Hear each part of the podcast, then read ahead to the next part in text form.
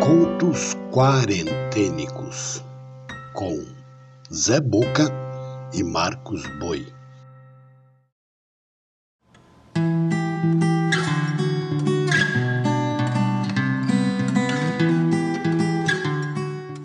Olá, eu sou Zé Boca, contador de histórias. Esses são os contos quarentênicos, manifestações das inquietações de dois artistas eu e o músico Marcos Boi, em períodos de confinamento. Apresentamos pequenos conjuntos litero-musicais, agrupados de dois em dois, com textos em verso e em prosa, narrados, sonorizados e editados. A curadoria e narração são do Zé Boca. A trilha sonora e edição final ficam por conta de Marcos Boi.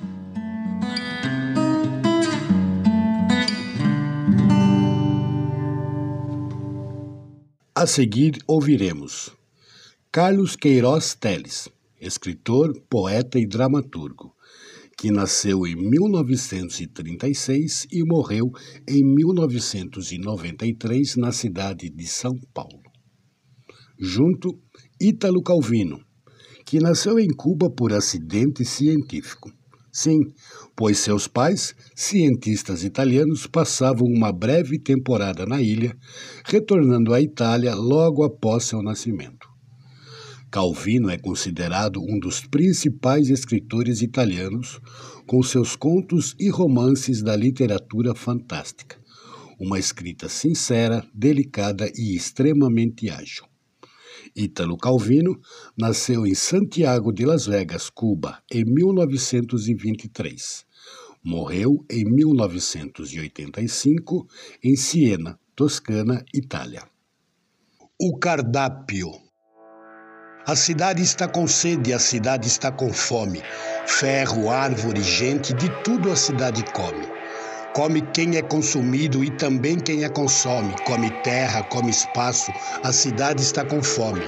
Para servir a cidade, estamos todos na mesa. Alguns à moda da casa, outros à milanesa. Os mais velhos vão na frente, os moços na sobremesa.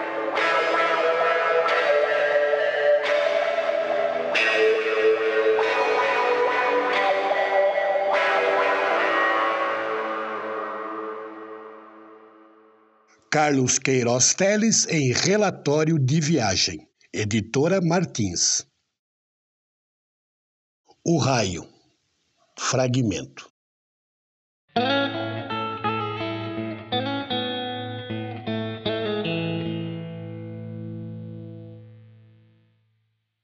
Aconteceu-me uma vez, num cruzamento, no meio da multidão, no vai e vem.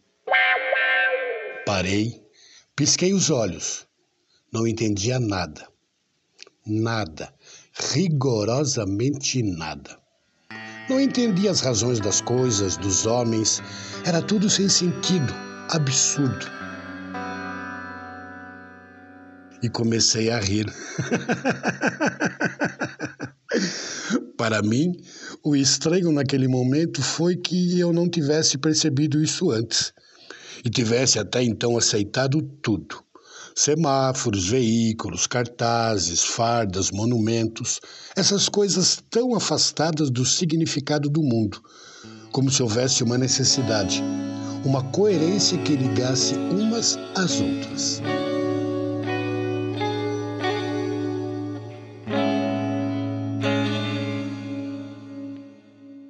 Ítalo Calvino em Um General na Biblioteca.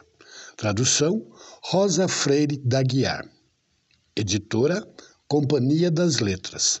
Coleção: Companhia de Bolso. Na sequência, Maraísa Labanca, jovem poeta brasileira, natural de Belo Horizonte, em Minas Gerais, que, além de escritora, ministra aulas e oficinas sobre a arte da escrita. Também mais um texto de Eduardo Galeano, escritor e jornalista uruguaio. Fogueira. Uma fogueira pode ser inofensiva, pode ser um título, pode ser a queima, Pode ser um modo de se livrar, pode ser olhada de longe, pode ser a soma dos galhos, folhas, escombros, pode ser a chama, a brasa, a casa de um louco. Uma fogueira pode ser um fogo. Maraísa Alabanca, em Exceto na Região da Noite. Editora Urutau. O Mundo. Texto editado.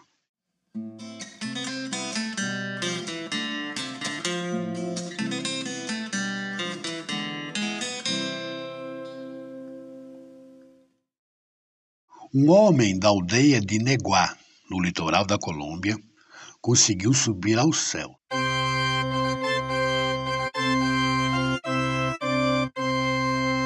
Quando voltou, contou. Disse que tinha contemplado lá do alto a vida humana. E disse que somos um mar de fogueirinhas.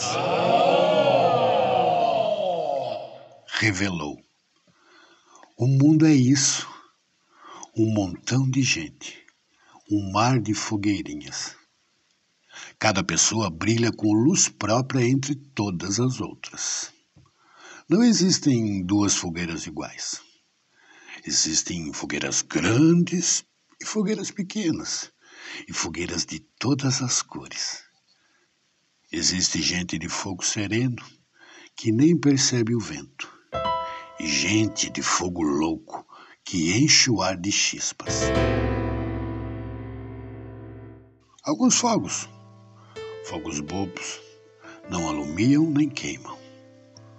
Mas outros incendeiam a vida com tamanha vontade que é impossível olhar para eles sem pestanejar. E quem chegar perto, pega fogo.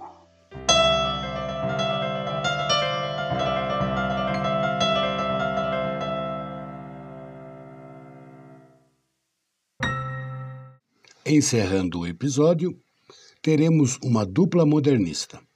Um poema de Oswald de Andrade, poeta, escritor, ensaísta e dramaturgo brasileiro. Um dos principais articuladores da Semana de 22, movimento artístico revolucionário da arte brasileira. Oswald nasceu em 1890 e morreu em 1954 em São Paulo. Junto, Mário de Andrade, poeta, romancista, musicólogo, historiador da arte, crítico e fotógrafo. Mário também contribuiu ativamente com a Semana de 22. Teve papel importante na pesquisa e memória da cultura brasileira. Citamos sua obra mais conhecida, Macunaíma. Mário de Andrade nasceu em 1893 e morreu em 1945 na cidade de São Paulo contamos com a participação musical especial do músico Manu Neto. Erro de português.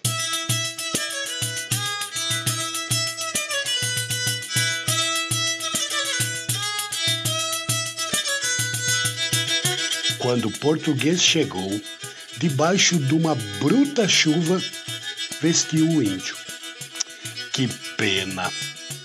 Fosse uma manhã de sol, o índio teria despido o português.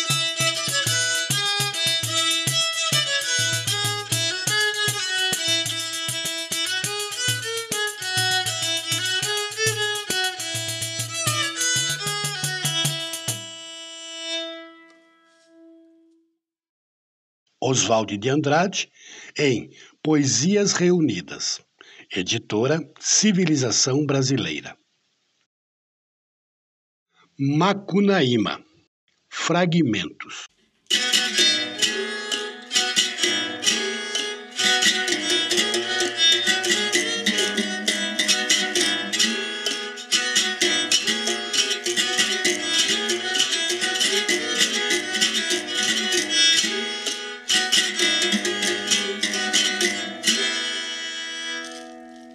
No fundo do mato virgem nasceu Macunaíma o herói de nossa gente.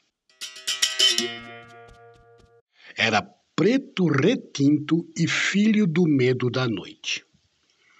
Houve um momento em que o silêncio foi tão grande escutando o murmurejo de Uraricoera que a Índia Tapanhumas pariu uma criança feia.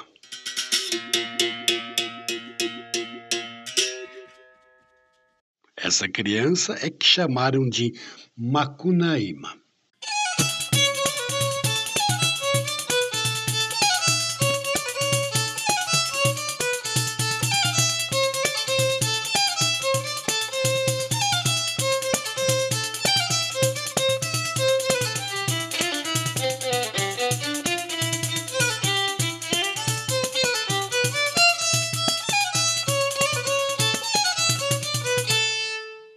Tudo ele contou para o homem e depois abriu asa rumo de Lisboa.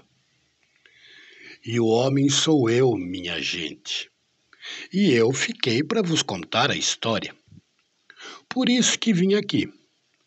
Me acocorei em riba destas folhas, catei meus carrapatos, ponteei na violinha e em toque rasgado botei a boca no mundo cantando na fala impura as frases e os casos de Macunaíma, herói de nossa gente.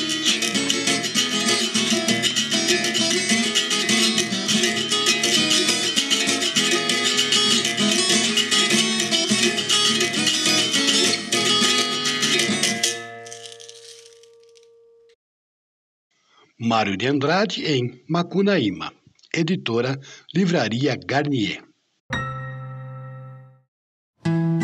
Você acabou de ouvir Contos Quarentênicos.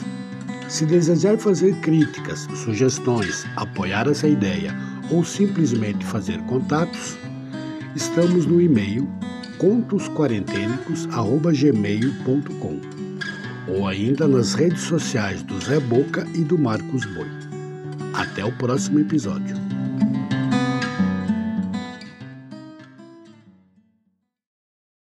Contos quarentênicos.